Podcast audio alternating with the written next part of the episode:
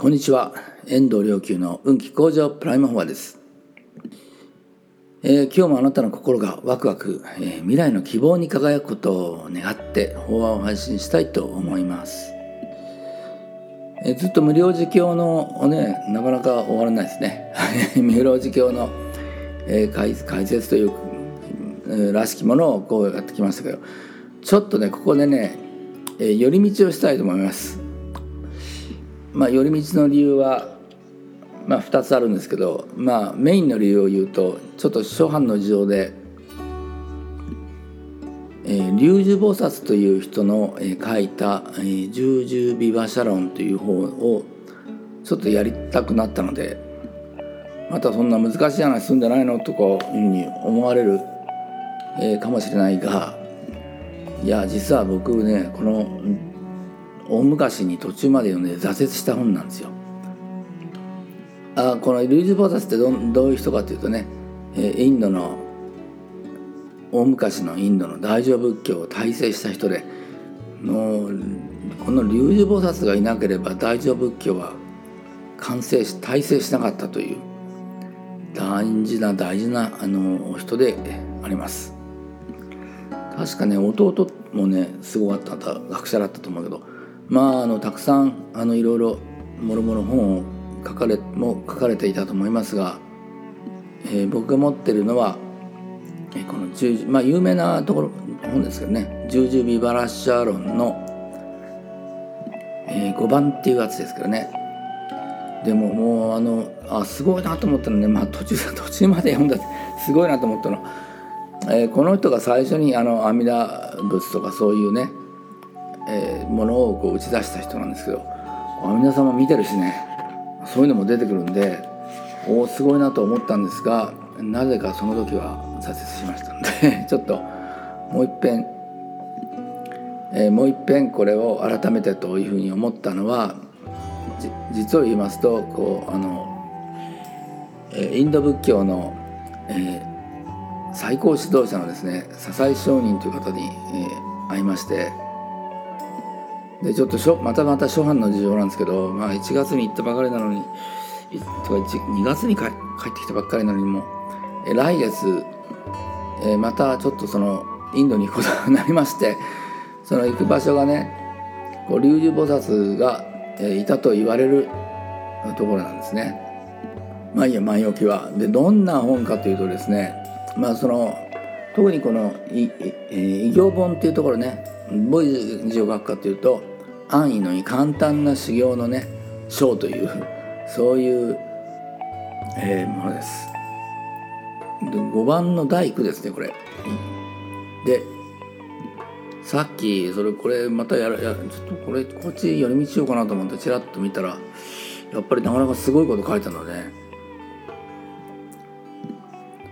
ちょっとなんか自分の勉強にあのこれ聞かれる方をお付き合いさせるようでなんかちょっと後ろめたい気もしたけど是非ちょっとお付き合いいただいてですね。でまず何が始まるかというとまあちょっと読み下しを見てみますけど「問うて曰くこのアビアビオッチのアビパッチじゃないか。アビオッチか。の菩薩の所持は先に解けるがごとしてこんなこと書いてあったらまあ普通、まあ、読んでも分かんないですよね。このアビオッチっていうのは、まあ、アビパッチとも言いますけどのあの浄土にあの入ることが必ず約束されてる菩薩というそういう意味なんですよね。また別名症状とかね、まあ、いろんなあの一つの意味もう言葉統一してくれればいいのにいくつか意味があるからとまああの文句を言ってもしょうがないので で要するにまああの先ほどね説いたようにこのこういうものなんだっていうふうに出てくるんですけどね、あゆいオッチ、まあ、そのアビパッチに至るにはその境地にね必ずもう悟りを開くっていうことが確定しているという浄土に往生するっていうその境地に至るにはもろもろの難行を行ずることを久しくしてまあ要するにまあ なかなか難しい行をね長い間行じて得るんだというふうに書いてありますけどただこれ難行ってね別にね辛いとか苦しいとかいうことじゃことを意味してんじゃないんですね。本質的から本質から言うと。本質はやっぱりね心のコントロールなんですよ。心のコントロールが一番難しいわけです。で心をコントロールするためにまあ修行するといですけどね。心さえコントロールできればイメージさえ自分の思うままになれば人生全てもう気持ちだって感情だって考えだって全部の思いのままにこれ思いのままにならないのが、まあ、カルマにこう持ってかれてるってことなんでね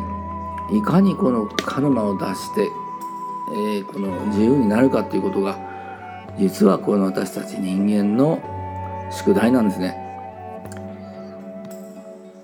まあそのために、まあ、この人間界に生まれてきたと言っても過言ではない。まあここで次は面白いんですよね。あるいは正門ビシブッチに出す。もししからばこれ大水源なりってね なんかねどういう意味かというとですねまあ自分のために修行するようなものに堕落するともうそうなったらもうめ